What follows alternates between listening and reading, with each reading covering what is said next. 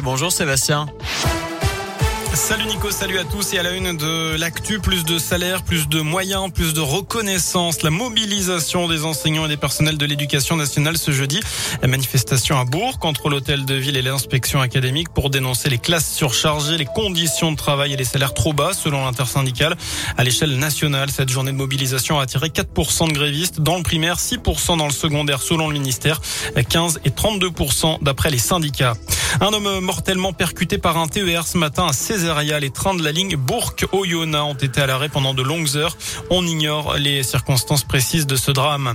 Ils avaient décroché des portraits d'Emmanuel Macron dans des mairies de Lyon et de l'Ain. La Cour de cassation a cassé les condamnations de 16 décrocheurs. Ils avaient été condamnés à des peines de 250 à 500 euros d'amende avec sursis, peine confirmée en appel à Villefranche. Mais la Cour de cassation estime que ces actes relèvent de la liberté d'expression. Ils seront rejugés en appel à Toulouse.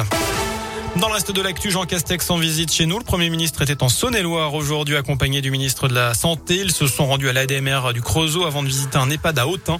Jean Castex a annoncé un coup de pouce de 240 millions d'euros au secteur de l'aide à domicile, mais aussi la création de 10 000 postes supplémentaires dans les maisons de retraite médicalisées.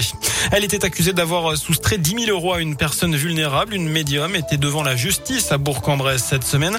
Selon le progrès, cette dame de 59 ans était suspectée d'avoir escroqué près de 10 000 euros à une de ses clientes, en cause notamment un soi-disant nettoyage au plomb de sa maison pour la débarrasser de ses entités maléfiques, facturé 1600 euros. Elle avait aussi déboursé 2600 euros pour le retour d'affection de l'être aimé. Le tribunal l'a finalement relaxé. Notez également euh, l'interpellation lundi d'un voleur présumé dans le Jura. L'homme de 48 ans est soupçonné d'être à l'origine de vols dans une résidence pour seniors à Perona. C'était fin août. L'homme a reconnu les faits principalement des vols d'argent liquide et de cartes bancaires afin de subvenir à ses besoins. Une info judiciaire a été ouverte hier. La pandémie de Covid sera terminée dans un an, c'est ce que prédit le patron du labo Moderna ce matin. Pour lui, à cette date, il y aura suffisamment de doses pour vacciner toute la planète. En attendant, le pass sanitaire est maintenu dans tous les départements français, mais des allègements sont prévus dans les territoires les moins touchés, avec euh, la fin de l'obligation du port du masque en primaire au 4 octobre, là où le taux d'incidence est inférieur à 50 cas pour 100 000 habitants. En sport, la commission de discipline de la Ligue de football professionnel se réunit dès ce soir après les nouveaux débordements en tribune hier lors de la septième journée de Ligue 1.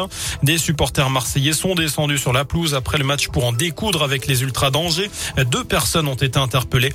Et par ailleurs, un bus bordelais a été caillassé à Montpellier avant des échauffourées à coups de barre de fer et de fumigène. Au moins 16 bordelais ont été légèrement blessés, dont 6 ont été transportés à l'hôpital. Enfin, en Pro D2 de rugby, le déplacement d'Oyonnax chez la Lanterne Rouge. Van, ce soir, c'est à 20h45. L'USB joue demain à Carcassonne. Voilà pour l'essentiel de l'actualité. Merci.